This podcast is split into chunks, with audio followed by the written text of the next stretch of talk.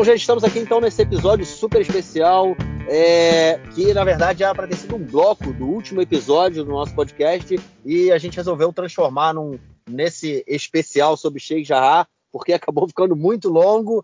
Então, fiquem aí com o nosso é, episódio especial sobre o que tem acontecido nessa última semana, principalmente na, no bairro palestino de Sheikh Jarrah, em Jerusalém Oriental. E nesse terceiro bloco, nós temos aí a presença do nosso queridíssimo amigo Felipe KG, que vai trocar uma ideia com a gente sobre o que tem acontecido essa semana no bairro é, de Jerusalém Oriental, no bairro palestino de Jerusalém Oriental, chamado Sheikh Jarrah. É, os ouvintes já estão com a gente aí há mais tempo, vem acompanhando, fazendo uma lembrança aí que a guerra do ano passado é um dos pontos, né, um dos focos que é, é, fizeram com que a, a, a, toda a confusão explodisse foi ali em Sheikh Jarrah, onde uma família palestina estava sendo expulsa de sua casa depois de uma ordem que é, já havia sido dada pela corte israelense, pelo Supremo Tribunal de Justiça israelense há alguns anos, para que a casa fosse devolvida a, a, ao, a donos judeus, né? no caso, é, uma instituição entrou com, uma, com uma, um processo na corte para reaver essa propriedade, conseguiram esse, essa, essa decisão na justiça e, enfim, começou toda a confusão. Essa, há várias vários, é, é propriedades né, que é, eram de judeus antes da guerra, em 1948. Né, isso a gente aí, para fazer essa recapitulação, a gente tem que voltar até 1948, é, fazendo uma introdução muito rápida. É, em 48, é, o bairro de, de Sheikh Jarrah, que fica na parte oriental de Jerusalém, viviam muitas famílias judias que abandonaram suas casas né, durante a guerra e foram para ou para Jerusalém Ocidental ou outras partes é, é, da, da, então Palestina, né, que vieram, vieram a ser o Estado de Israel. É, em 67, né, depois da, da ocupa, do, com o início da ocupação israelense e da anexação que foi feita por Israel da, de toda a Jerusalém jordaniana, o bairro de Sheikh Jarrah ele volta é, para o controle israelense e então começa uma batalha judicial para reaver é, as propriedades que eram de judeus ainda em 48, né? E o que acontece hoje é que a Suprema Corte é, é de Israel ela tem dado ganho de causa a muitas é, famílias, né, muitas instituições ou famílias que entram com esse pedido para reaver as propriedades, só que nessas propriedades vivem famílias palestinas que estão lá há pelo menos 70 anos. Muita confusão. Essa semana a gente viu mais cenas de violência. O deputado, como a gente chama, carranista fascista, Itamar Ben-Gvir, ele montou mais uma vez o seu é, escritório, né, o seu gabinete na, no bairro de Sheikh Jarrah, como ele fez ainda é, lá em abril do ano passado, né, quando teve a guerra, ele fez a mesma coisa dessa vez e gerou muita confusão, muita violência. A gente teve, inclusive, essa semana é, uma casa é, de judeus que foi incendiada depois que, que jogaram coquetel molotov, enfim, muita confusão, muita violência, e isso, de certa forma, balança muito o governo. Né? A gente teve aí o primeiro-ministro é, que viajou para o Bahrein essa semana e antes de subir no avião, ele deu uma, deu uma declaração falando que não precisava é, de pessoas incitando é, nem da direita, né, no caso do Itamar Ben-Gvir, nem da esquerda, e aí ele citou o deputado Ofer Kassif, né, do, do, do Partido Comunista, né, da lista unificada, que também foi lá para dar o apoio para a família palestina. É, João, o bicho voltou a pegar mais uma vez ali no bairro de Sheikh Jarrah, né, cara? Voltou, e essa parece que vai ser a tônica é, dessa, dessa região né, é, nos próximos, próximos tempos, né? É, até que enfim, aconteça ali é, algo, enfim, razoável e moderado ou algo que, que, pode desencadear uma situação de guerra. Né? Enfim, como o Marquinhos explicou bem, né? eu vou só é, pontuar algumas questões. Okay? Sheikh Jarrah é um bairro que fica em Jerusalém Oriental, bem próximo do centro de Jerusalém, okay? que foi o primeiro bairro, na verdade, é, construído fora das muralhas da cidade velha de Jerusalém, pela população, uma população árabe é, palestina na época da, do Império Otomano, lá no século XIX. Era um bairro de classe alta, né? as primeiras construções lá foram mansões, enfim, e com um assentamento judaico. É, dois, dois bairros judaicos foram construídos é, ali próximo, um deles chama Shimon Tzadik, né? Simão Justo, que fica bem próximo da, da tumba de Simão, do juiz Simão, é, e outro que é Nahalat Shimon, que também, é, que também tem a ver com, com, com Simão, enfim, e que eram poucas casas judias construídas ali, e como Marquinhos explicou bem, em 48, no contexto da Guerra de Independência, ou da Nakba, como você preferir chamar, na Guerra de 48, é, a população judaica que vivia ali, ela foi expulsa ou se retirou, enfim, já deixou de viver naquela região, é, porque esse território passou a ser parte da Jordânia. E para essas residências judaicas hein, foram realocados refugiados palestinos de diversas regiões do país, inclusive de Jerusalém, de Jerusalém Ocidental, no caso, e aí pessoas que também se retiraram por conta própria, que foram expulsas de suas casas é, nesse contexto da guerra. Do mesmo jeito que é, judeus ocuparam residências árabes abandonadas no território do lado de cá é, da linha verde, né, do lado direito, do lado esquerdo do muro, do lado direito do muro, né, Jerusalém Oriental e a Cisjordânia, é, é, é, enfim, árabes, cidadãos árabes ocuparam casas que judeus deixaram, em número muito menor, obviamente, muito menos judeus deixaram suas casas do que árabes, efetivamente por causa da, da enfim, por causa de uma série de questões, mas o território conquistado pelo Estado de Israel foi maior do que os territórios é, ocupados pela Jordânia e pelo Egito na Guerra de 48. Enfim, Israel jamais permitiu que os, que os palestinos é, é, que deixaram suas casas na Guerra de 48 retornassem a essas casas, ainda que eles possam, pudessem provar ser donos desses imóveis com papel passado ou que habitavam ali antes da guerra, mas uma lei israelense permite que territórios é, que pertencem a cidadãos israelenses sejam, é, enfim, restituídos a essas famílias, okay? se eles consigam provar, obviamente, que eles são efetivamente os donos desses territórios. Ou seja, é, o que vale lá não vale cá e vice-versa. É, cidadãos israelenses têm direitos que cidadãos palestinos não têm sobre territórios é, é, é de, anteriores à Guerra de 48. Okay? E Jerusalém, como foi anexada por Israel é, nos anos 80, 1981, se não me engano, ainda que a comunidade internacional não reconheça a anexação, Jerusalém inteira, inclusive Jerusalém Oriental, tem um status ainda mais complicado, porque os habitantes árabes de Jerusalém Oriental, em sua grande maioria, não são cidadãos israelenses, é, enquanto os judeus né, é, de Israel e que vivem nos territórios são todos cidadãos israelenses. Então, eles, é, é eles gozam de direitos é, que os árabes de Jerusalém Oriental, em sua grande maioria, não gozam. E, o que acontece dessa vez? Mais uma vez, um, um grupo vai lá e pleiteia né, e reivindica a posse da sua residência. É, o caso vai parar na justiça. Nem todos os casos estão definidos ainda, mas, como o Marquinhos explicou, a justiça tem dado direito à posse quem, aos judeus que mostram essa documentação, e a comunidade é, palestina, né, a, a, população palestina não aceita é, essa, essa reivindicação, essa, essa determinação judicial. É, os movimentos de direitos humanos também não, não aceitam, alegando que essa é uma, é, uma, é uma jurisprudência injusta, porque ela dá aos judeus e que os palestinos não têm. Né? Ou seja, o fato de você ser na, da, da nacionalidade israelense e judeu te permite é, te dá direitos que os palestinos não, não, não têm, em regiões que não são claramente é, é, é definidas, vamos dizer assim. É, então, movimentos de direitos humanos israelenses e a população palestina vão lá e protestam, às vezes de forma violenta. Né? É, enfim, coquetéis molotov foram lançados e pedras, e, e sempre tem gente que vai lá e incita a situação, como o Itamar Benvir. O Alfred Cassif não foi o único deputado da direita, o único parlamentar da, perdão, da esquerda que foi se manifestar. O Mussiraz, do Partido Meretz, também teve lá se não me engano, a Michal Rosin do Meretz também teve lá. O Amir Ohana do, do Likud também foi participar junto do, do, do, do Itamar Ben-Gvir, enfim. E, como, como o Marquinhos também bem lembrou, esse foi o caso que é, soltou a faísca para que desencadeou na operação, na última guerra com Gaza, né? É, guardiões da, da, das muralhas, como Israel chamou, é, enfim, que o Hamas respondeu a esse fato soltando bombas em Jerusalém, né? É, é, é foguetes em Jerusalém. É, enfim, o Hamas fez uma ameaça dizendo que se houver uma escalada, eles não vão hesitar em, em, é, em entrar em conflito com Israel novamente. É, enfim, estimulou, incitou a população palestina a ir se manifestar. Okay? E, enfim, é, hoje em dia a gente sabe que o governo israelense não tem interesse numa nova escalada de violência.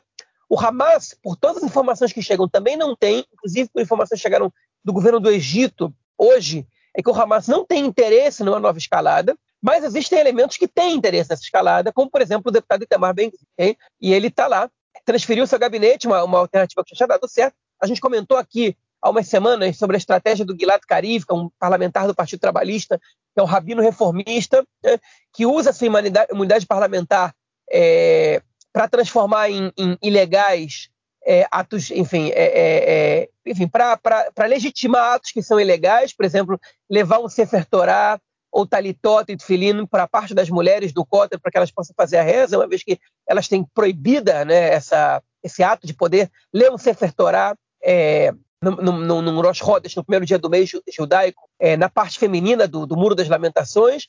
Então ele dribla isso, ele usa essa imunidade parlamentar para isso, é uma estratégia muito bem sucedida, porque a polícia não pode fazer nada.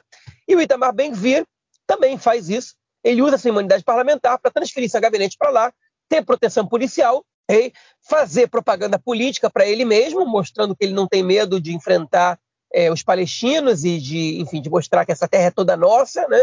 Como, enfim, estou parafraseando é, o próprio Itamar Ben-Gvir, okay? usa muito bem sua, sua imunidade, estrategicamente falando, sem fazer juízo de valor agora, obviamente, é, enfim, e dá certo, né? E ele tem interesse nessa escalada, ele tem interesse em tumultuar a situação, okay?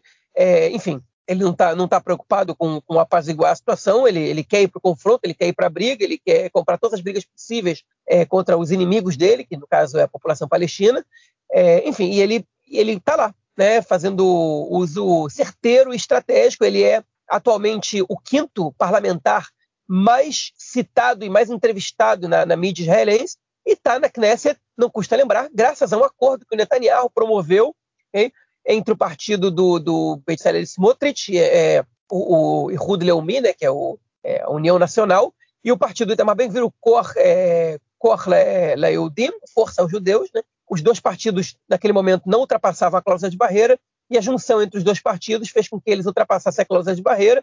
O Likud ainda incentivou, ainda deu um, um, um, um o 29 lugar é, na lista do Likud para um deputado desse partido, para que eles juntassem, para que eles formassem é, é essa lista e tivessem ainda um ganho a mais, na verdade, no caso do, do União Nacional, o partido do, do Smotrich, e aí eles se juntaram e o Netanyahu foi quem colocou o Itamar Ben-Gvir na Knesset, okay? e ele está fazendo isso. É, ele está tá fazendo o que está fazendo. Enfim, e essa é a situação que a gente se encontra agora, okay? é, um sujeito que não tem nenhuma responsabilidade com a estabilidade da região, é, com, com, com, enfim, a tranquilidade, com o silêncio, com, com, com cessar-fogo, é parlamentar, tem imunidade parlamentar, não perde uma oportunidade de jogar faísca no incêndio, qualquer, qualquer fogo que acende, ele vai lá e está tá, tá jogando álcool e está tá, tá incendiando mais ainda. E a gente está entregue a esse tipo de gente agora? Porque a polícia, obviamente, não, é, não, não pode retirá-lo dali como faz com, com manifestantes, especialmente os manifestantes árabes. Acho que o Felipe Gorodovich vai, vai poder falar para a gente melhor agora, né? ele que tem participado disso. Enfim, e daqui a pouco eu volto para fazer mais um comentário pequeno sobre a situação. Então, Felipe, você que está aqui com a gente hoje, mora em Jerusalém, né?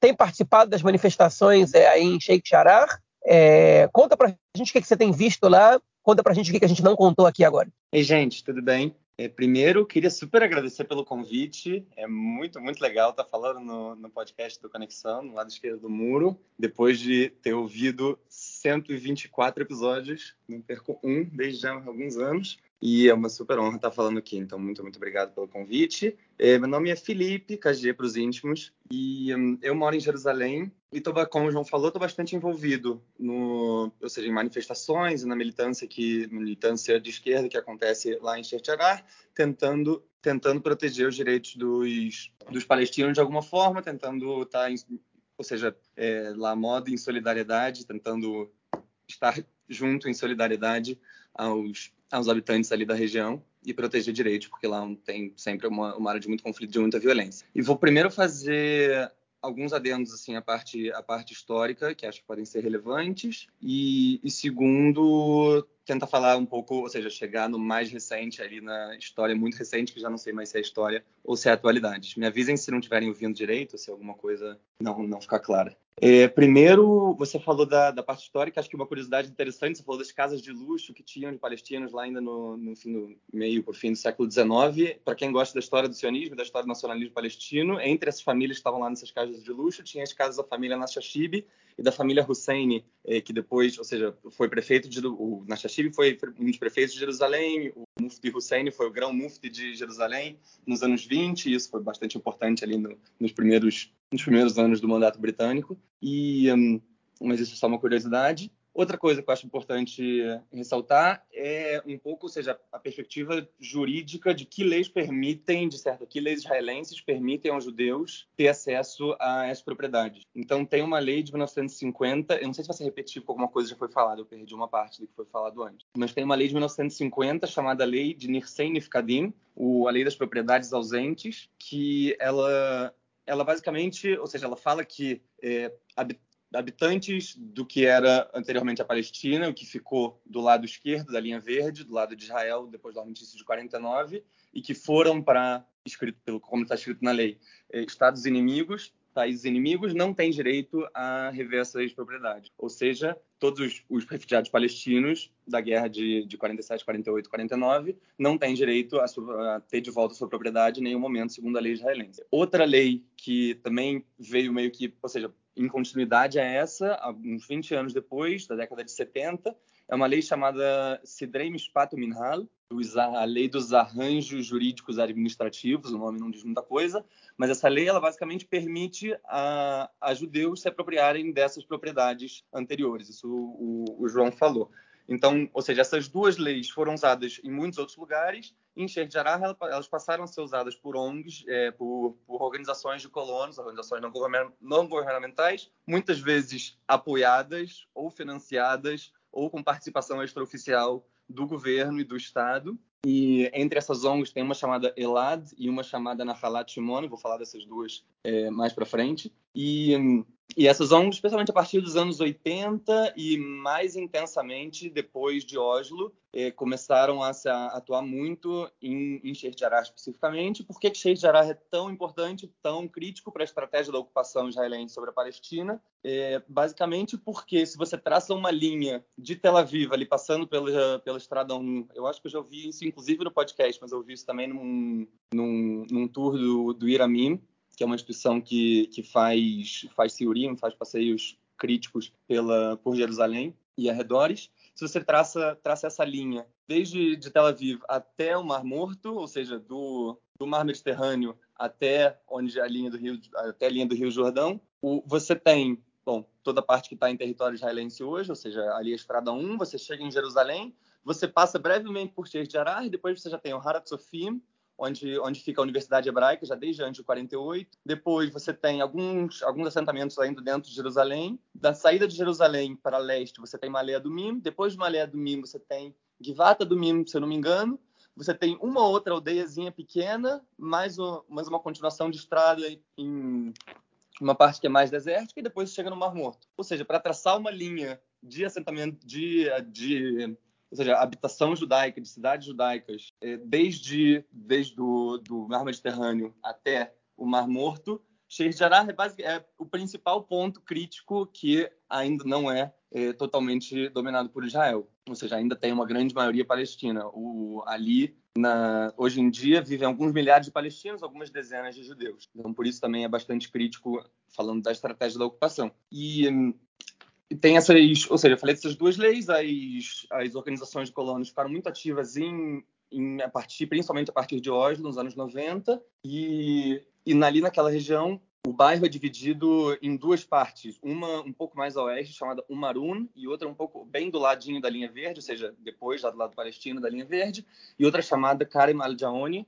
não sei se é exatamente assim a pronúncia, e essa tem uma uma parte desse Karim al-Jaoni, que onde foram concedidas lá nos anos 50 pela Jordânia para 28 famílias a posse, elas não conseguem exatamente comprovar, de acordo com a lei israelense, tanto por documentos diferentes, quanto por documentos antigos, quanto por uma série de, de motivos, para o Estado israelense, de forma que seja suficiente para a lei israelense, a posse dessas terras. Então, teve um processo levado por, essa, por uma dessas ONGs chamada Nahalat Shimon para para desapropriar uh, as casas das famílias palestinas e tirar eles dali. E isso começou a passar nos anos 2000, então no final dos anos 2000, em 2009, com a expulsão, ou seja, o gatilho para isso, essa série de eventos que eu vou falar agora foi a expulsão de uma família chamada família Al-Qud dessa dessa região. Tudo, tudo que estou falando está dentro do bairro de Sheikh Jarrah, essa bagunça toda. E e aí começam toda semana, toda sexta-feira, desde 2009 até hoje em dia,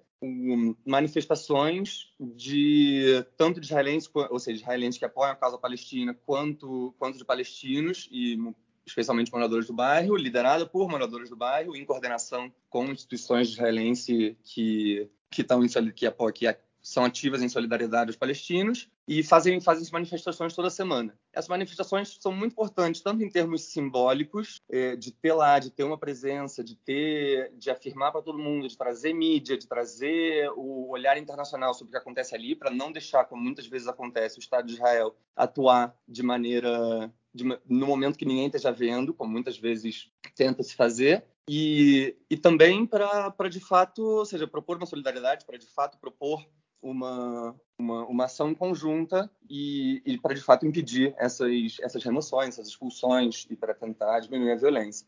Essas manifestações, ou seja, os manifestantes, eu, eu tive bastante presente nas manifestações no último ano e meio, algo por aí, e, e muitas vezes são muito violentas, especialmente falando da resposta da polícia. A polícia, ela muitas vezes, ou seja, ativa de forma meio encontrando brechas na lei para incitar a violência dentro da manifestação, para tornar a manifestação com uma cara de violência. Vou dar alguns exemplos. Um exemplo que acontece muito, às vezes em épocas mais, às vezes menos, é, é uma, uma dinâmica muito, não sei exatamente que palavra, mas, mas quase que é uma dinâmica bem bizarra em relação a bandeiras da Palestina, ou seja, sob o pretexto de que tem uma lei israelense que você não pode, em manifestações, é, levantar símbolos que incitem violência. Sob o pretexto de que a bandeira da Palestina, ou seja, a bandeira nacional de um povo, assim como é a bandeira de Israel, ela é um objeto que incita violência, não aí os, os, policiais eles vão lá e correm atrás de bandeiras palestinas. Às vezes, literalmente, correm atrás de manifestantes, às vezes eles vêm todos andando para pegar uma bandeira. Na semana passada, eles subiram em cima de um poste depois da manifestação para tirar uma bandeira que estava lá em cima seja, eles têm uma questão forte com essa bandeira, e quando um manifestante está segurando uma bandeira e um policial quer vir e agarrar essa bandeira à força, isso não é exatamente a coisa mais agradável que pode acontecer. Então, muitas vezes, isso é um gatilho para a violência começado pela polícia. Outro, outro gatilho da, da violência é a polícia vir e começar a empurrar os manifestantes ali aos poucos, ali usando o corpo, nem sempre usando a mão, ou falar que, que eles não podem estar exatamente ali, tem que estar 10, um metro por algum, algum dos lados. E aí começa o empurra-empurra, não dá para ver quem começou o empurra-empurra, e eles podem afirmar que aquilo é uma, uma manifestação violenta e começar a agir com muito mais violência. E, começar a agir com muito mais violência, às vezes pode ser é, jogar bombas de efeito moral, que acontece lá de tempos em tempos. Às vezes pode ser vir com, vir com uma martesite, que é um caminhão que joga um jato d'água muito forte. É, às vezes podem vir com esse mesmo tipo de caminhão, mas que joga um jato não de água, mas com líquido que fede muito. E isso eles praticamente só usam nos, nos bairros palestinos. A gente já, já viu usarem algumas vezes. E entre, entre outras técnicas, muitas vezes ele, os policiais prendem é, arbitrariamente manifestantes, também como uma forma de dispersar a manifestação. Então, alguns manifestantes, manifestantes presos. É, isso, outras pessoas ali, logicamente, têm, têm medo e receio, não querem ser presas, mas veem que outras estão sendo presas totalmente de forma arbitrária e de acordo com a decisão dos policiais. Às vezes apontam, ah, aquele ali, aquele ali parece que alguma coisa, não sei, obviamente não tem como saber o que eles estão falando, mas e aí vão e prendem uma pessoa, depois afirmam alguma coisa, essa pessoa fica algumas horas na, na delegacia e depois é liberada porque não tem basicamente nenhum, nenhum motivo para esses manifestantes, às vezes palestinos normalmente ficam mais tempo, ficam dois dias, eles têm um limite um pouco maior para, para prender sem, sem um mandado, sem um motivo propriamente dito do que do que judeus. Judeus podem ficar até podem ficar presos sem motivo até 24 horas, se eu não me engano, até 48 horas, certeza. Mas normalmente isso dura algumas horas, às vezes à noite, às vezes até a madrugada, e, e aí são, são liberados porque de fato não tem nenhum motivo. A verdade é que a ação da, da polícia, vou estou falando da ação da polícia nas manifestações, para depois falar da, da ação dos, dos colonos, dos Mitlarim. É, a ação da polícia ela depende muito de quem são os policiais que estão ali, muito mais do que da lei ou do que o próprio governo. Ou seja, às vezes tem uma interferência do, do ministro da Segurança Interior, que agora é o Omer, Omer Barlev, mas, mas muito pouco. A verdade é que isso é muito arbitrário. Ou seja, teve uma época, logo depois que o Barlev assumiu, logo depois que o novo governo assumiu, no meio do ano passado, onde deu uma acalmada nessa dinâmica da, deles, dos policiais virem pegar as bandeiras da Palestina, por, mas que eu, eu pensei que tivesse a ver com uma ordem direta do, do Barlev, mas na verdade tinha mais a ver com a mudança do oficial que estava lá liderando o, o batalhão da polícia, que estava por ali. E depois, quando voltou o batalhão anterior, ou quando trocou de novo, voltou a, a eles serem muito violentos. Então, a verdade é que isso é muito arbitrário depende muito dos, dos próprios, das pessoas, de cada um dos policiais que está ali e das ordens que eles vão receber do oficial que está que tá em atividade. O, outra, coisa, outra coisa que eu acho, acho relevante falar sobre a ação dessas, dessas ONGs, depois vou voltar para os acontecimentos aí dos meses, é, é que muitas vezes, ou seja, a, a estratégia para se apropriar das casas é feita de forma muito obscura. Vou dar alguns exemplos também. Seja, essas ONGs às vezes se aproximam, muitas vezes, ou seja, quando a gente fala dessas famílias palestinas que estão lá, são famílias famílias grandes e muitas muitas gerações dentro da própria família, às vezes algumas dezenas de pessoas. Então, quando eu falei 28 famílias, a gente está falando de, de muita gente. E, e, muitas vezes se aproximam de algum dos irmãos da família que tem propriedade de uma parte da casa e aí pegam uma parte da casa e, como não conseguem comprovar outra parte, a casa inteira acaba ficando na, na propriedade dessas, dessas organizações, dos colonos. Ou, às vezes, fazem ameaças, ou às vezes descobrem algum, algum podre de algum dos membros da família e, e chantageiam em cima disso. Ou, às vezes, apenas oferecem muito dinheiro e alguém está disposto a vender ali no meio, ou sem saber direito para quem está vendendo. Uma história que é, que é bastante clássica é, é do Michael Ben Yair, que foi Yoed Samishpati na década de 90. Yoed Samishpati, é, vocês normalmente traduzem como procurador-geral, vocês falaram bastante sobre isso no podcast da semana passada, então não vou entrar nesse,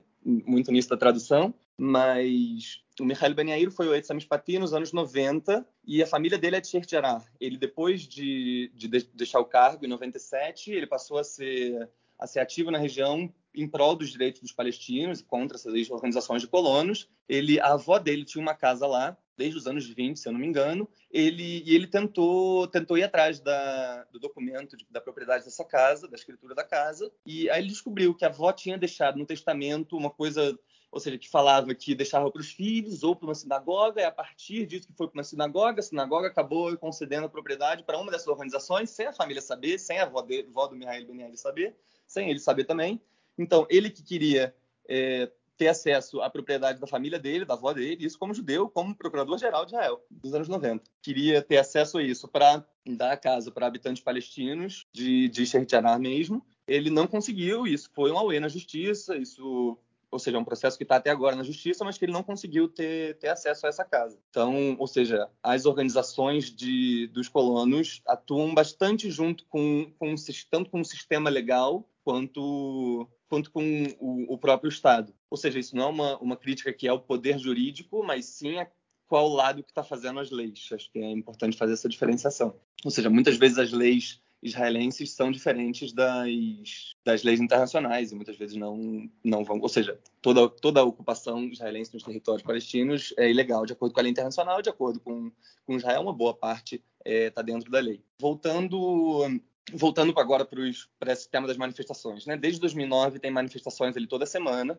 Muitas vezes as manifestações são pequenininhas, tem manifestações com algumas dezenas de pessoas é, e que são, são mais quietas. Muitas vezes tem, tem essa dinâmica de violência, como eu falei antes, e a verdade é que isso depende muito dos eventos que estão acontecendo, ou seja, tem muito uma coisa fluida é, no, no, tamanho dessas manifestações. Então, quando tem, quando tem guerras ou períodos de mais violência, isso tende a aumentar. Quando tem algum evento específico em Jarrah, ou às vezes em outros bairros é, de Jerusalém ou, ou dos territórios, isso também tende, tende a aumentar. Então tem muitos altos e baixos nos últimos anos. Ele teve começou com essa expulsão de uma família em 2009, teve uma outra família expulsa em 2012, em 2014 teve, em 2012 2014 teve guerras em Gaza, Israel invadiu Gaza. Ou seja, as duas operações, eu não vou entrar na, na história dessas guerras, mas as vezes em que Israel invadiu Gaza por terra nos últimos tempos. Mas muitas muitas vezes nos últimos anos, ah, no ano passado é, o período da, da, guerra e imediatamente o mês anterior à guerra em abril, né? A guerra foi em maio também foi um mês de muita violência, então as manifestações eh, tiveram, tiveram muito mais gente, teve mais violência. Vocês falaram disso no, no podcast, do, de um, uma foto clássica do Ofer Kassif, que é um, um, deputado do, da lista, um deputado judeu da lista unificada, que com a, camisa, com a camisa rasgada e o olho roxo, que foi, ou seja, um, foi agredido por um policial numa manifestação em Sheikh Jarrah.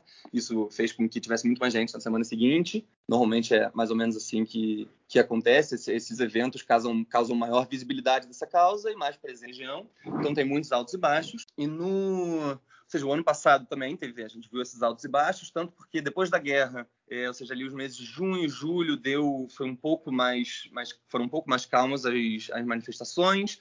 Depois, em agosto setembro, foi um período onde teve alguns julgamentos dessas, ou seja, quase todas as famílias palestinas têm processo na justiça porque têm organizações que, tão, que querem se apropriar da casa deles e isso leva anos na justiça, anos de desgaste, anos de, de cansaço, anos de discussões, anos de conflito com o Estado. Ou seja, então é, é uma situação muito sofrida, muito angustiante para essas famílias, todas, que eu, todas as famílias de lá que eu tive em contato nos últimos tempos. Estou é, falando da família, não vou falar agora todos os nomes das famílias porque importa pouco, mas das famílias que estão sendo ou foram expulsas recentemente. E o, essa, onde eu estava, essas, ah, os altos e baixos do ano passado, teve processos na justiça, o, o, acordo que foi oferecido aos palestinos, um dos acordos para uma parte das famílias, para quatro famílias, se não me engano, foi: vocês ficam, vocês ficam morando aqui por mais vários anos, algumas décadas, alguma coisa assim, mas a propriedade vai ficar no nome dessas organizações. E as famílias palestinas não aceitaram, com, o, com a justificativa de que de que isso não valia a pena para eles, que eles querem ter de fato propriedade reconhecida e que e que não faz sentido, ou seja, que a qualquer momento a lei pode mudar e se eles não tiverem a, propriedade reconhecida, a qualquer momento essas organizações que de acordo com esse acordo que ofereceram teriam teriam propriedade oficial, mas estariam concedendo durante esse período especificado aos, aos palestinos, poderiam reivindicar isso de volta e tirar eles de lá.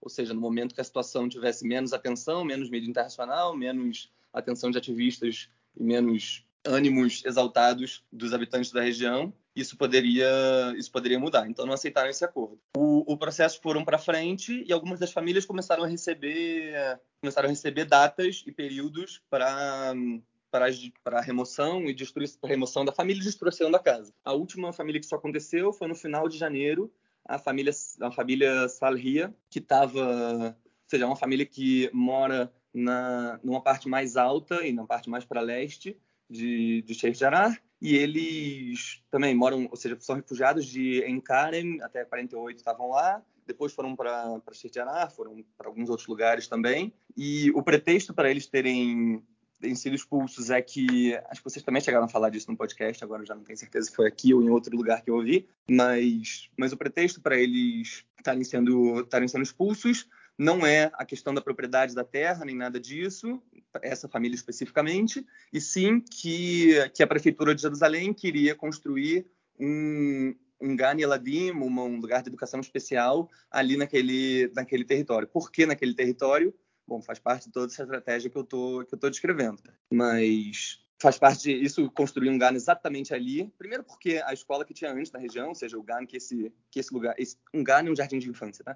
Mas que esse lugar estaria substituindo é, é um espaço que foi cedido para um yeshiva, para uma escola rabínica ali da região. E e segundo, porque imediatamente atrás, atrás da casa, atrás do, do terreno da família Salria, tem um terreno baldio gigantesco.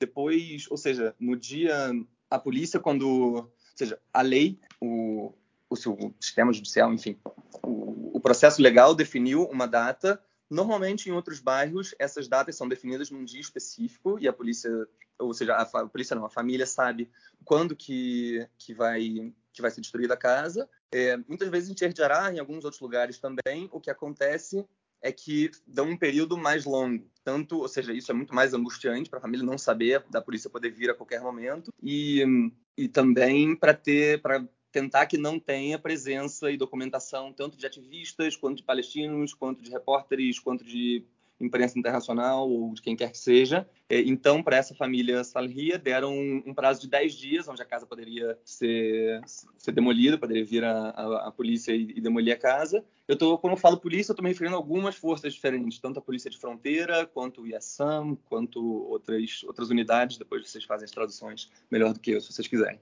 Mas algumas unidades diferentes, ou seja, a unidade de, que, de contenção e dispersão de manifestações não é a mesma que vai destruir casas, que não é a mesma que vai prender suspeitos de incêndios ou o que quer que seja.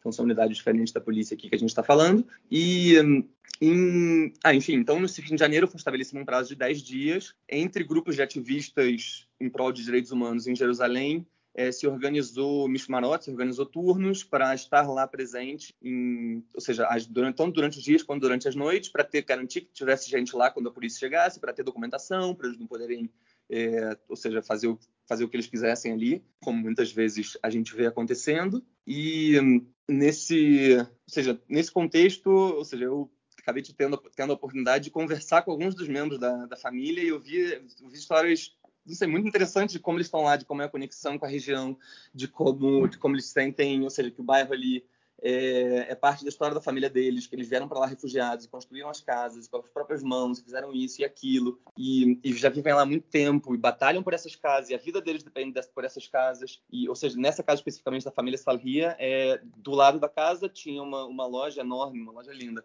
de mudas e, e de produtos para agricultura, para agricultura, e, e destruíram isso também. Eles destruíram tanto, ou seja, no caso dessa família, eles destruíram tanto a fonte principal de renda, não sei se era principal mais, mas tanto uma fonte importante de renda quanto a própria casa, que era um terreno grande, e ou seja, onde como fica a situação dessa família, né? Eles agora estão em casas de, de conhecidos e que puderam ajudar, mas enfim, a gente foi, ou seja, teve ativistas ali organizados em turnos para estar junto com a família, tive a oportunidade de, de conversar, entender mais, e é muito bom sempre ouvir as pessoas a recepção ali é sempre muito muito calorosa, muito muito tanto de agradecimento, mas principalmente de solidariedade, assim, de ok, a gente sabe que, que a gente está junto e que é isso, tem, obviamente os colonos não estão juntos, mas vocês, israelenses ou judeus de, de, que vieram de outros lugares, nem todos são, são israelenses, mas estão aqui, estão do nosso lado e vão servir café e vão sentar na mesa junto e vão conversar sobre o que está acontecendo juntos. Isso é bem interessante de ver também.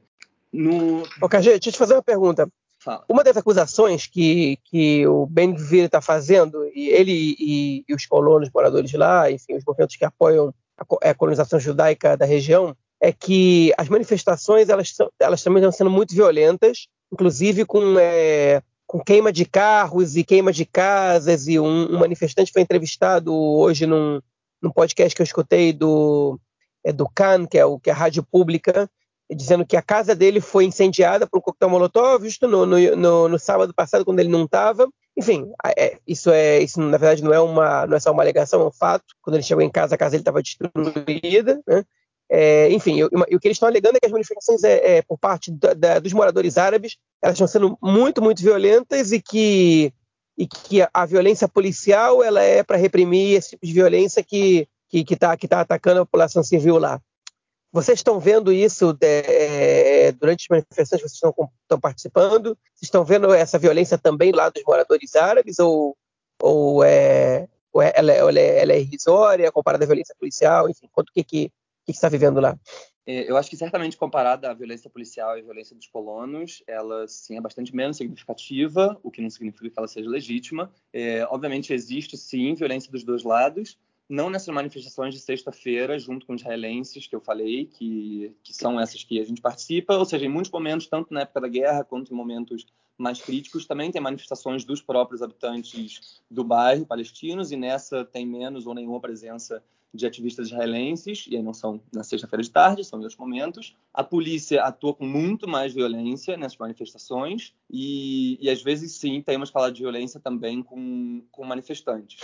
É, esse caso do, do coquetel Molotov, se não me engano, é da família Eushvayev, que é uma família de, é. Que, mora, que mora em frente ao, ou seja, mora ali no meio de várias casas palestinas. Uma delas é a casa da família Salem, que é, eu falei disso de da polícia, da, do, dos processos legais darem um prazo longo para a destruição da casa. Então, essa casa da família Salem pode ser destruída tem uma ordem, um mandato de um safarissal, um mandado de destruição, para entre 1 de março e 1 de abril. E que também é bem antes do, do Ramadã, que é o mês mais sagrado para os muçulmanos, e que ano passado foi um mês que deu muito problema e que resultou numa escala de violência entre eventos dos quais teve a, também o estabelecimento de um, um escritório do Ben-Gvir, que é a mesma coisa que aconteceu esse ano, e daqui a pouco tem Ramadã, então eu espero que não estejam vindo mais eventos de escala de violência. Eu espero que não esteja vindo mais uma guerra, mas a gente vê sinais por aí. Mas então essa família Yoshvayev, ela está ali em frente à, à família, à casa da família Salem, e também é um lugar onde muitas vezes se reúnem muitos desses colonos. Ou seja, no sábado é, eu tive lá e, e, via muitas vezes vários colonos entrando ali e saindo para ir fazer algum ataque, isso de noite, né? Isso de madrugada, fazer algum ataque numa família, ou, ou em alguma casa, ou jogar pedras, ou o que quer que seja. Então, não é que é um lugar que, ou seja, que está tá livre, isento de, de qualquer violência. E sim, ou seja, às vezes tem ataques de, de colonos a palestinos, às vezes tem ataques de palestinos a colonos no bairro de Sheikh Jarrah, em, em situações que não são os momentos das manifestações. É, então, acho que ou seja, esse caso desse, desse ataque à casa da família Yoshvaev foi na sexta-feira, se eu não me engano, não foi durante uma manifestação, é, e foi um problema. E, ou seja, tanto que, tanto que depois, ou seja, a polícia chega com ainda mais violência e, e responde violência com mais violência e esse, ou seja, a polícia que age, uma polícia que agisse com inteligência, ela contém violência de uma forma que não gera mais violência. A polícia ela tem ferramentas e meios para agir dessa forma, mas ela faz questão de, de chegar e fazer barulho e reprimir e, e gritar na cara e, e dar muitos sinais, ou seja, fazer muitos sinais que levam a violência de volta. Muitas vezes, muitos dos policiais, eles querem uma violência de volta. Eu ouvi nessa semana, quando eu estava lá, nesse momento de, de conflito, um, um, policial falando para os palestinos que pediram para eles irem lá defender os próprios palestinos que estavam dentro das casas dos, dos ataques dos colonos que estavam atacando, isso no sábado de noite, e o policial falou: não, a gente não protege vocês, palestinos, a gente está aqui para outra coisa. E, ou seja, isso é muito forte de ouvir. Isso, obviamente, não está dentro da lei. Isso, obviamente, é, é ali a opinião daquele policial. O problema é que tem muitos policiais que, que pensam e agem dessa forma. E eles têm a, a lei por trás, o sistema, para para proteger eles disso. Então, sim, teve, teve esse ataque que foi respondido com uma violência muito maior, muito desproporcional. Ou seja, o sábado foi a fim da tarde, noite, madrugada de, de ataques de colonos, a, a, presença da polícia é muito mais forte contra os palestinos, ou seja, os palestinos vão lá pedir tipo socorro e, e a polícia empurra eles para dentro de casa e fala fiquem dentro de casa que não vai acontecer nada com vocês. E quando os colonos estão circulando e às vezes quando chega numa gota d'água a polícia faz alguma coisa e manda os colonos também é, entrarem. E isso tudo em meio a no sábado o, o Ben-Gvir, como vocês falaram anunciou não sei se foi no, não, foi no sábado que era Shabbat não sei se sábado de noite sexta-feira enfim anunciou que ia abrir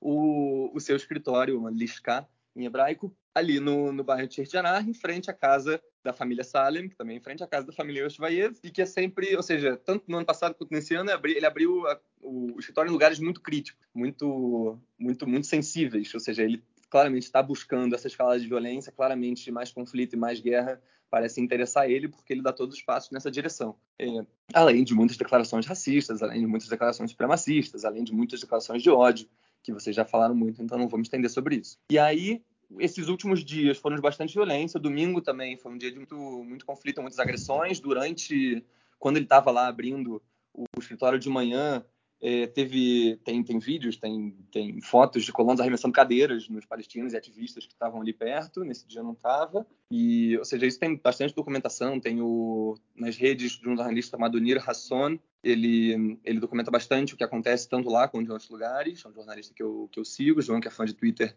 é, certamente acompanha, já falou dele aqui também no podcast. E um, outros no, nas redes também do Free Jerusalem, que é uma dessas, dessas instituições é, pró-direitos humanos que, que trabalha em solidariedade com palestinos. Também tem documentação desse, desse dia, tinha vários ativistas por lá. Às sete da noite no domingo teve uma manifestação de colonos que terminou em muita violência. E aí os últimos dias ao longo dessa semana também, também foram dias de bastante conflito, ou seja, o bairro está em conflito, o bairro está sofrendo uma escala, uma escala de violência, tem uma presença ou seja, a gente tenta que tenha uma presença constante de ativistas e para tanto demonstrar solidariedade quanto para afirmar, olha, não são todos israelenses que estão contra isso que isso que estão contra não, que estão contra vocês, que estão contra vocês terem casas aí, porque a gente reconhece que vocês têm casas há gerações e que têm direito a essas casas, assim como qualquer habitante tem direito à moradia. E e é isso, o bairro está em conflito, acho que é essa situação que a gente está hoje. Amanhã, ou seja, depois, um pouco antes do, do podcast ser, ser, public, ser, ser divulgado, mas agora na sexta-feira, dia 18, tem mais uma manifestação semanal, é, essa que é junto com os israelenses. A gente tem a expectativa de que, de que seja bastante grande. Eu espero que não dê, não dê confusão, que não termine em violência. Eu espero que que a polícia não chegue de forma violenta. Certamente vai ter presença de, de colonos, porque eles têm estado, estado lá essa semana, tanto, tanto colonos que moram lá, quanto outros que vão para lá só para esses momentos de tensão, para gerar mais violência. E, e, essa é mais ou menos a situação que a gente está agora. Desculpa que eu falei muito, mas vocês têm comentários ou, ou, ou perguntas ou esclarecimentos? Bom, queria antes de mais nada agradecer aí tudo que o KG colocou, dar esse panorama de quem tem acompanhado tudo que está acontecendo lá. É, eu me lembro já ter ido com KG mesmo falou, né, que as, essas manifestações acontecem já há muitos anos. Eu me lembro de ter ido já a manifestações do desse movimento chamado Solidariot, né, que é a solidariedade em 2012, se eu não me engano, já fui a algumas manifestações e a tendência é só piorar, né, aquilo que tem acontecido de uma forma geral. Agora, isso, acho que todo esse, tudo isso que acontece é só um, um microcosmos né, do, que do que é a ocupação de uma forma geral. Né? acho que isso é, é muito interessante da gente ver. Né? É, toda essa o terror né, do Estado frente à população palestina, de você estar tá ali, ter o tempo todo a possibilidade de ser expulso da sua casa, de famílias que elas já eram refugiadas de um outro bairro, né, de, que foi ocupado por Israel na guerra de 48 é, esse, e hoje é um bairro é, praticamente ultra-ortodoxo, né, que é o bairro, bairro de é, Beit Kerem, como, como o, o, o KG falou.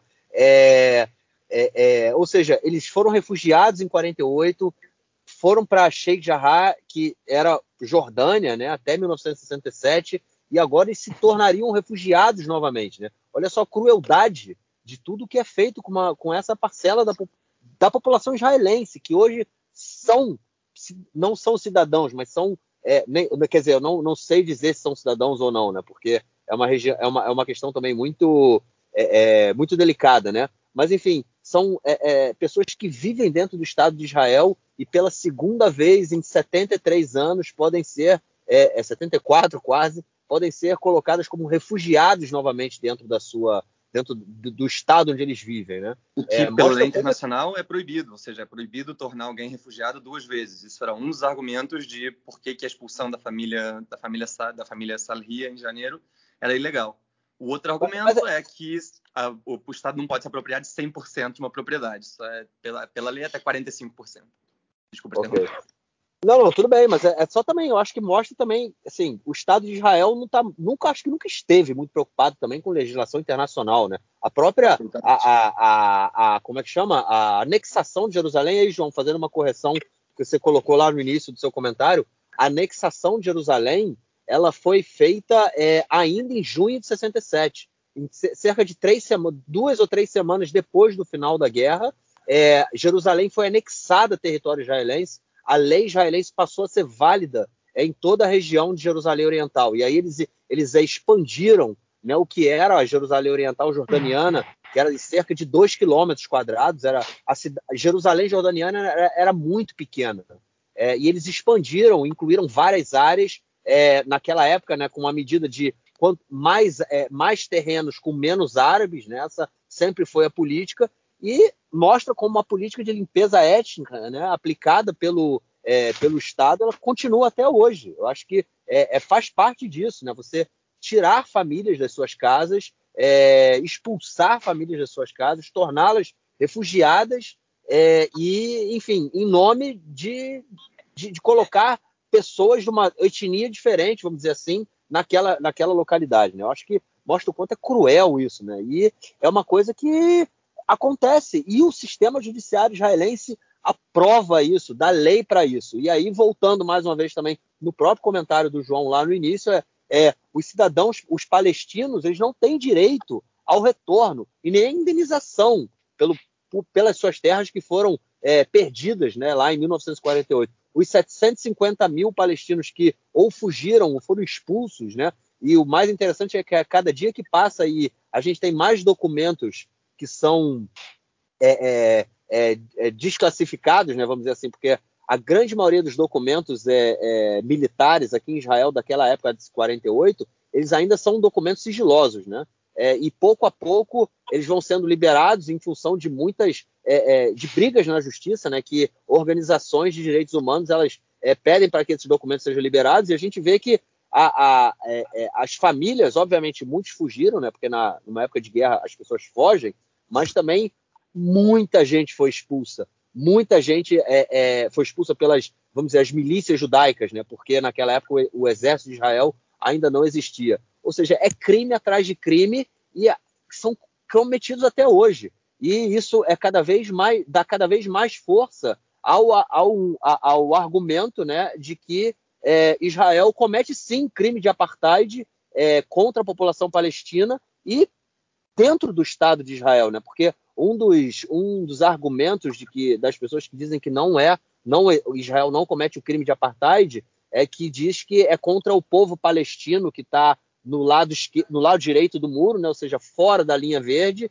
e aí não é apartheid, porque Israel não, não controlaria a Cisjordânia, né? o que também é, é um argumento aí que é muito, é muito é, é problemático. Né? A gente, eu, eu acho, bom, enfim, a, a, a, o controle israelense sobre a Cisjordânia é total, mas enfim, essa é outra discussão. Mas a, a cada dia que passa a gente vê que é, o crime de apartheid é cometido também inclusive dentro, da, dentro com a população palestina, onde a polícia ela está lá para proteger judeus e não palestinos. A polícia ela, ela aplica a sua a, a, a, não só a questão de, de é, é, proteger, né? mas enfim, a atuação da polícia ela é diferente em relação à nacionalidade do cidadão. É, o sistema judiciário atua de forma diferente em, em função da nacionalidade do cidadão. E eu acho que está cada dia mais difícil é, argumentar e dizer que não, que não há crime de apartheid sendo cometido por Israel.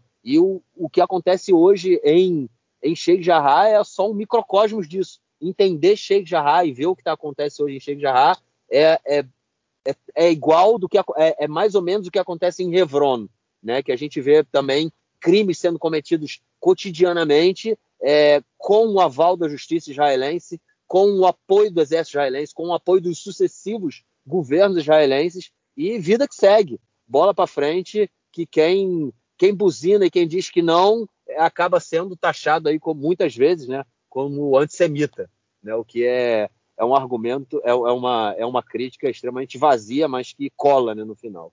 É, enfim, é uma situação que é repugnante, né? eu acho que não tem outra palavra para definir isso. Né? a gente estava naquele debate sobre isso, me referindo à lei é, de Jerusalém, de 1980, né? Jerusalém, capital de Israel, é o nome dessa lei. Na verdade, isso, nenhuma isso. lei especificamente declara soberania ou anexação de Jerusalém. É, na prática, né, a Guerra dos Seis Dias, como aqui falou, é, é, amplia o território da cidade de Jerusalém e passa a tratar, é, é, enfim, Jerusalém como se fosse território de Israel é, a verdade que a ocupação, a partir de 67, é, até os tratados de Oslo, ela era, enfim, você não tinha, você não tinha barreira, as pessoas podiam circular livremente. A diferença é que lei, eu me referi à lei de 80, porque a lei de 80 ela classifica Jerusalém como capital e ela dá um status de cidade unificada, é, ainda que, que, enfim, ainda que ela não, não declare nunca essa soberania efetivamente, igual Israel é, o Estado considera Jerusalém como parte integral do, do território. Enfim, isso, mas eu não vou meter nisso agora, não. Eu quero só fazer um comentário. Na semana passada, é, o podcast Eu Conheço do IB divulgou um episódio muito interessante com o professor é, da Unicamp, é, Omar Ribeiro Tomás, sobre o apartheid. Né? Ele é especialista na situação da Rodésia e da África do Sul, e convidaram o Omar para falar sobre, a situação do apartheid em Israel. Né? Enfim, ele citou isso, ele fez uma diferenciação interessante do ponto de vista simbólico e do ponto de vista legal. Né? É, e eu, eu, vou, eu, vou, tentar sair um pouco. Eu achei que o podcast é muito interessante, eu recomendo muito que vocês escutem. É, e eu queria fazer uma complementação no que ele disse ali e colocar essa minha complementação no contexto do caso de Sheikh Jarrah. É, enfim, a questão de Sheikh Jarrah e do, do, do, debate sobre se existe apartheid em Israel e, enfim, nos territórios, okay? ele ultrapassa o limite do, do, legal e do simbólico. Legalmente não existe apartheid porque Israel não declarou soberania sobre, sobre, sobre os territórios, então se você não tem subcidadão, porque você não tem. Obviamente você não vai ter subcidadão se você não é soberano nesse território. Né? A população está sob um regime de ocupação há mais de 50 anos, direito de passagem, é, mas você não, isso não, não, não, configura apartheid. Então, legalmente, Israel está isento de sofrer é, é, sanções internacionais porque não existe apartheid. É, agora, na, na, prática, eu não vou dizer nem do ponto de vista simbólico, porque para mim não é uma discussão simbólica. O que acontece nos territórios ocupados? Okay? No momento que Israel constrói colônias nos territórios e que existe uma diferenciação legal entre pessoas que vivem no mesmo, no mesmo território? E aí eu não estou falando do território soberano israelense, estou falando dos territórios ocupados, E nesse contexto eu posso inserir Jerusalém, porque ainda que Jerusalém seja de fato o território que Israel considera soberano seu, existe uma diferenciação. E nesse caso, Sheikh Jarrah, é muito claro. Se um judeu ele perdeu, né, um, cidadão israelense perdeu um, território, é, perdeu uma, uma, uma posse sua anteriormente à Guerra de 48 ou durante a Guerra de 48, ele pode reivindicar, e, e o contexto mostra para a gente claramente, que ele consegue recuperar essa propriedade. Um árabe não consegue recuperar essa propriedade. Okay? Um árabe palestino, no caso, seja ele de Jerusalém Oriental, seja ele de algum território da faixa de Gaza da Cisjordânia. Okay? Isso mostra para a gente que a legislação israelense tem dois pesos e duas medidas e que ela trata as pessoas de maneira diferente. Ou seja, o cidadão palestino, dentro do território ocupado, ele não só está submetido a uma lei, a uma lei diferente, diferente, a uma lei militar, quando o israelense não está nos territórios C, quando, quando ele reivindica uma própria, uma, um próprio pedaço de terra dentro desse território ocupado, ele também não tem o mesmo direito que o israelense quando reivindica esse pedaço de terra. Então, fica muito difícil você negar que a, a situação interna nos territórios ela não é análoga a uma situação de apartheid. Ela é muito semelhante. E legalmente você não pode falar isso, blá, blá, blá, blá, blá, e fez serviço ao BDS, e está fazendo um, um boicote antisionista e que nega os judeus. Tudo é verdade. É, o BDS ele nega a, a população judaica o direito à autodeterminação nacional, e isso é, enfim, eu discordo veementemente disso, obviamente, mas isso não é, isso não vem ao caso. Okay? Quando a gente faz uma análise, a gente precisa ser, a gente precisa ser honesto. Okay?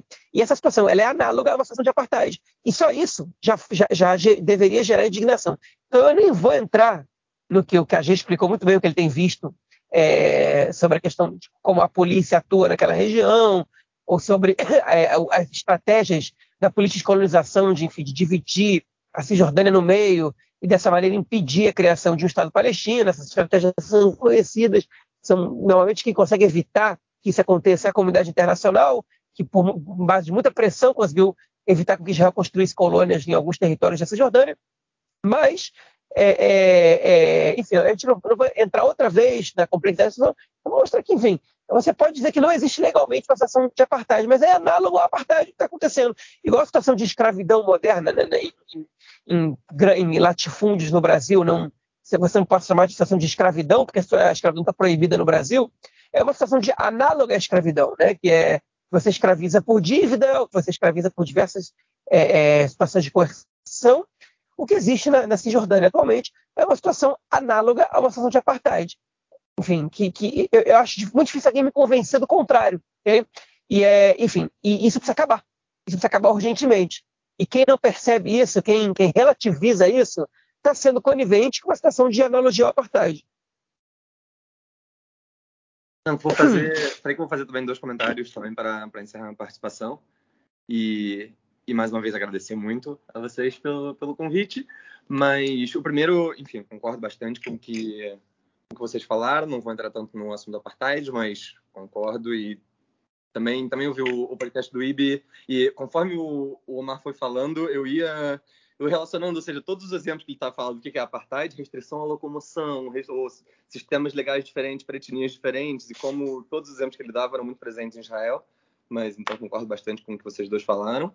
E voltando, voltando aqui à, à questão de Sheikh Jarrah e da ocupação em geral, para mim uma das coisas que é, que é muito triste, eu acho muito bom que, que o podcast aqui, ou seja, seja um ponto fora da curva nesse sentido, mas eu, como, como judeu da diáspora que hoje mora em Israel, fico muito, muito triste, muito impressionado com como muita coisa que acontece aqui, falando de ocupação e falando de crimes cometidos por israelenses, seja pelo, pelo Estado, pelas forças do, do Estado ou por, ou por cidadãos, não chega, não chega nas comunidades judaicas o terrorismo judaico que é muito grande e muito presente. Tem relatórios e relatórios. O B'Tselem tem um relatório de em outubro e novembro que foram mais de 40 é, ataques terroristas, que eu estou chamando de ataque terrorista, um ataque com objetivos políticos a alvos civis, a, de colonos a palestinos. Então, como isso é muito comum, isso é quase diário para populações específicas, e, seja, falando de populações palestinas específicas em certos lugares, como, como isso não chega nas diásporas, na diáspora judaica. Então, isso é muito triste, acho que é um dos motivos de eu, de eu ter topado vir para cá. E, e, a outra coisa, que falando da perspectiva pessoal, é que é muito bom você ter chegado em Israel e, e buscado, ou seja, uma vez buscando esses espaços, ter encontrado gente que atua atua em prol de direitos humanos, assim, ter, ter encontrado gente que, que faz esse trabalho, organizações que estão aí, que têm contato com, com bairros palestinos, tanto em Jerusalém quanto em muitos outros lugares. Eu tenho mais contato em Jerusalém, mas e que acabam se tornando amigos próximos. A gente vai para esses lugares junto, também, ou seja, também outros Olim, também outros imigrantes, tanto do Brasil quanto de outros lugares. E é muito bom, ou seja, chegar aqui, ver uma certa realidade, tentar atuar contra e encontrar gente que está junto. Ou seja, acho que tanto crimes cometidos é, pela ocupação muitas vezes não chegam nos judeus da diáspora, mas também o quanto tem gente que se opõe, mesmo que seja uma minoria, mesmo que ainda sejam grupos ali pequenos, isso também não chega e isso foi uma coisa que foi muito bom ter chegado, ter descoberto, é muito bom estar, tá, tá junto com pessoas que atuam juntas nisso. Deixa eu só fazer só um comentário em relação a essa questão jurídica, né? É, tem um livro chamado The Lord of the Lands, é, of the Land, é, não, The Lords of the Land, que é um, é, ele, ele explica muito bem como funcionou toda a, o início da colonização judaica na, na Cisjordânia, né, depois de 67, como é, os, os movimentos de colonos se organizaram, e é sempre nesse limiar da, da, da legislação internacional. Então, assim, é, justamente essa questão do simbolismo, né, você vai falar, ah, não é apartheid porque Israel nunca é, é, é, é, como é que chama? É, reivindicou a soberania sobre a, a, o território, sobre os territórios ocupados, né, sobre a Cisjordânia. Mas, enfim, sempre é dentro, do dentro desse limiar ali, sempre anda naquela linha tênue da legislação internacional e do que acontece ali no fato, né, é, no facts on the ground, né, no que, que acontece ali é, no dia a dia. A própria construção de vários assentamentos, ela se deu a partir disso. Por quê? Porque é, é, é, proibido pela for, é, de acordo com a legislação internacional, é proibido é, para a força ocupante é, trazer cidadãos civis né, para o território ocupado. E aí qual era a jogada? Eles diziam que construir uma base militar. E para construir a base militar, você precisava de civis que construiriam a base. E ali eles começavam a construir, construir e ficavam morando ali na base. No final era um assentamento. Ou seja, você tem vários assentamentos hoje na Cisjordânia é, que é, isso ali antes de Oslo, antes de você definir ali o que era C, o que, não, o que era área A, área B, área C, é área C, né, controle total israelense, é, e aí você, é, é, você trazia civis para dentro do território palestino é, de forma ilegal e fazia tipo uma lavagem, né, como faz a lavagem de dinheiro, você fazia também a lavagem desse tipo de, de atividade e legalizava esse tipo de moradia. Né? De, depois de Oslo, né, que Israel e aí é muito cínico, né? Porque Israel passa a ter o controle sobre é, a grande maioria da, da, da, da Cisjordânia, né? São é, 60%, né? Que é a área C, e é o controle administrativo e militar daquela região, e a colonização ali ela passa a ser mais fácil de ser feita, né? Então você tem vários assentamentos que começam a pipocar ali, você tem hoje dezenas de assentamentos na região C, onde palestinos querem construir, não conseguem construir, várias, vários, é, é, várias regiões são transformadas em áreas militares, áreas de treinamento militar, então muitos palestinos também são despossuídos, são expulsos é, ou impedidos de, de, de, entrar nas suas terras, que elas passam a ser área, área militar, enfim. Você tem, o que não falta são exemplos né, dessas, dessa, dessa, do que é, do que é feito aí, da, da crueldade que é feita com aquela população, mas sempre ali dentro do limiar da legislação internacional é, e do que é feito, né? É, mas eu acho que qualquer tentativa de você falar, ah, não é apartheid porque é legislação internacional, é simplesmente, na minha opinião, é, é cínico, né? É, é, é, absurdo, né? Ou, eu acho que a gente tem que começar, mesmo que a legislação internacional não permita, a legislação, a gente não pode se basear nessa, nessas, é, é, na minha opinião, é muito, é, como é que chama? É uma acaba sendo uma coisa pequena. A legislação internacional passa a ser uma coisa ínfima no que, do que é, é, é para usar esse argumento em função do que acontece ali na realidade, né? Porque a, agressão sofrida no dia a dia é, pela população palestina, e aí você tem como o próprio KG colocou, se você for pegar tudo que caracteriza o apartheid, né, o crime de apartheid, se encaixa tudo ali dentro da, do que Israel faz com a população palestina, é, seja em Jerusalém Oriental, seja no território ocupado, na Cisjordânia, né? É, e aí, enfim, querer escapar disso é realmente é passar pano, é passar pano para o que acontece, né? usando aí um termo que está na moda, né? Há algum tempo já, mas é passar pano para o que, que acontece aqui. Enfim, eu também fico por aqui nos meus comentários. É, queria agradecer muito a você, KG, sempre muito bom. Primeiro, muito bom te ouvir. É, e muito bom ouvir é, também, sabendo que você tem participado ativamente e trazendo aí essa, essa visão de quem acompanha há um ano e meio, como você falou, o dia a dia é, do que acontece em Sheikh Jarrah. Obrigadão, cara. Eu que agradeço, eu que agradeço. Valeu. João, algo mais a declarar? Não, ficamos por aqui.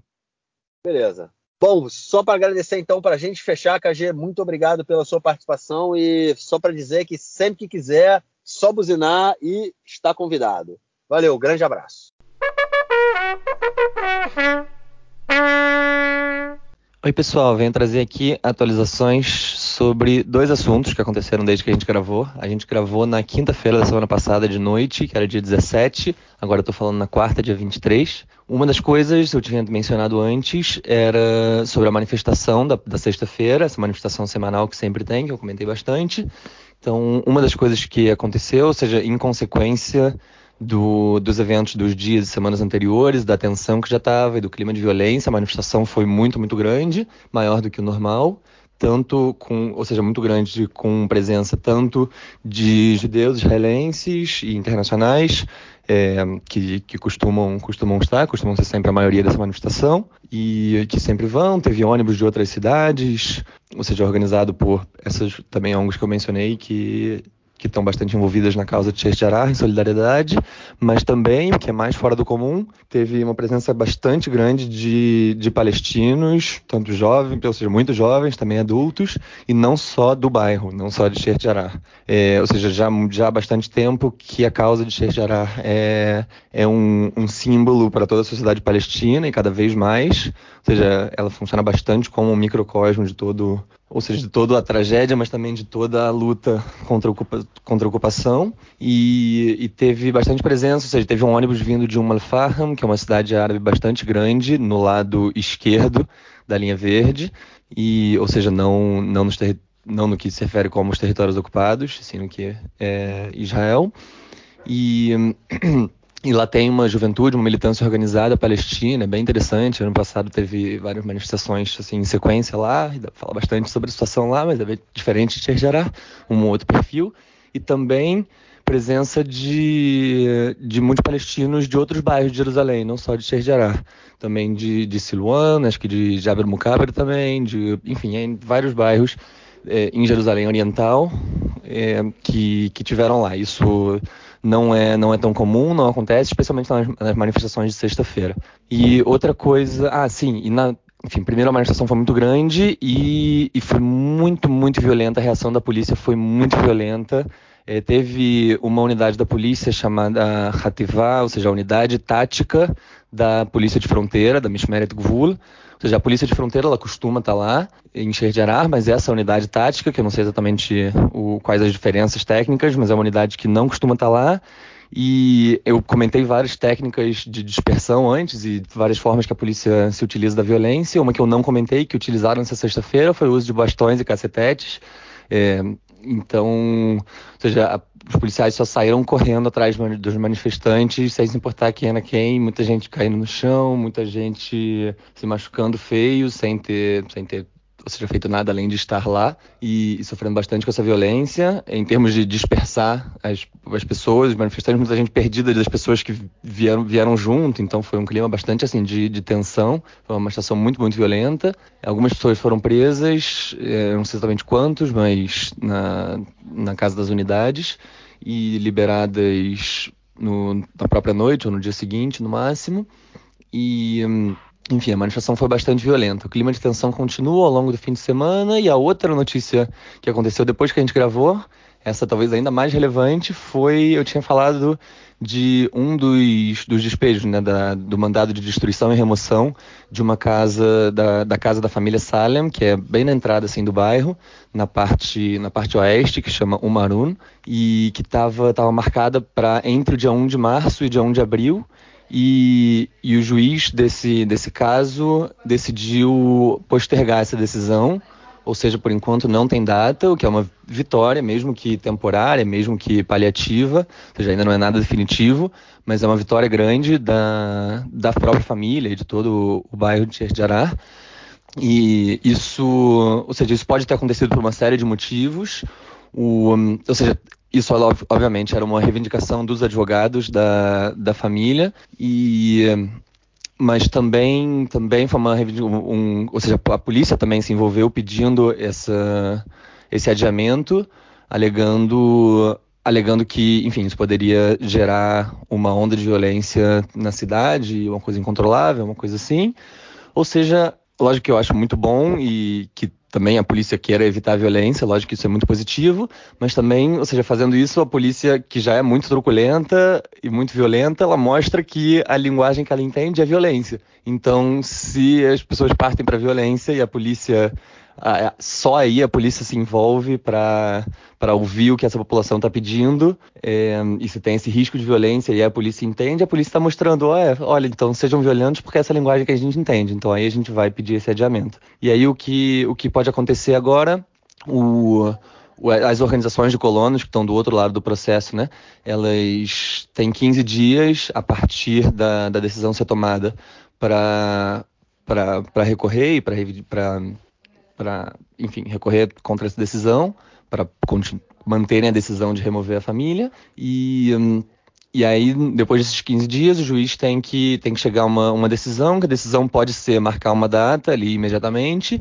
a decisão pode ser cancelar o que, o que é possível, a decisão pode ser cancelar é, o mandado, que é muito improvável, e a decisão, a decisão pode ser, é, o que também é possível, marcar um diun, marcar um julgamento e ainda tem mais tempo e a coisa pode, pode se envolver mais. Então, no fundo, ou seja, isso é cada um desses julgamentos, família família, é sempre muito simbólico e muito importante, porque porque é isso, a gente tá, ou seja, a guerra no ano passado foi muito vinculada à parte leste do, do bairro de Sheikh Jarrah, que é a, parte de Karam, Karam Jaoni, e e agora a gente está falando do, da parte oeste, então, no fundo, ou seja, se a, se a família Salem cai, logo depois tem isso, vai ser jurisprudência para outras famílias caírem e Sheikh como um todo é, perder, perder bastante da sua essência, ou seja, dos, dos, dos habitantes palestinos perderem, serem muito prejudicados nessa, nessa decisão. Então, por enquanto, tem chance de,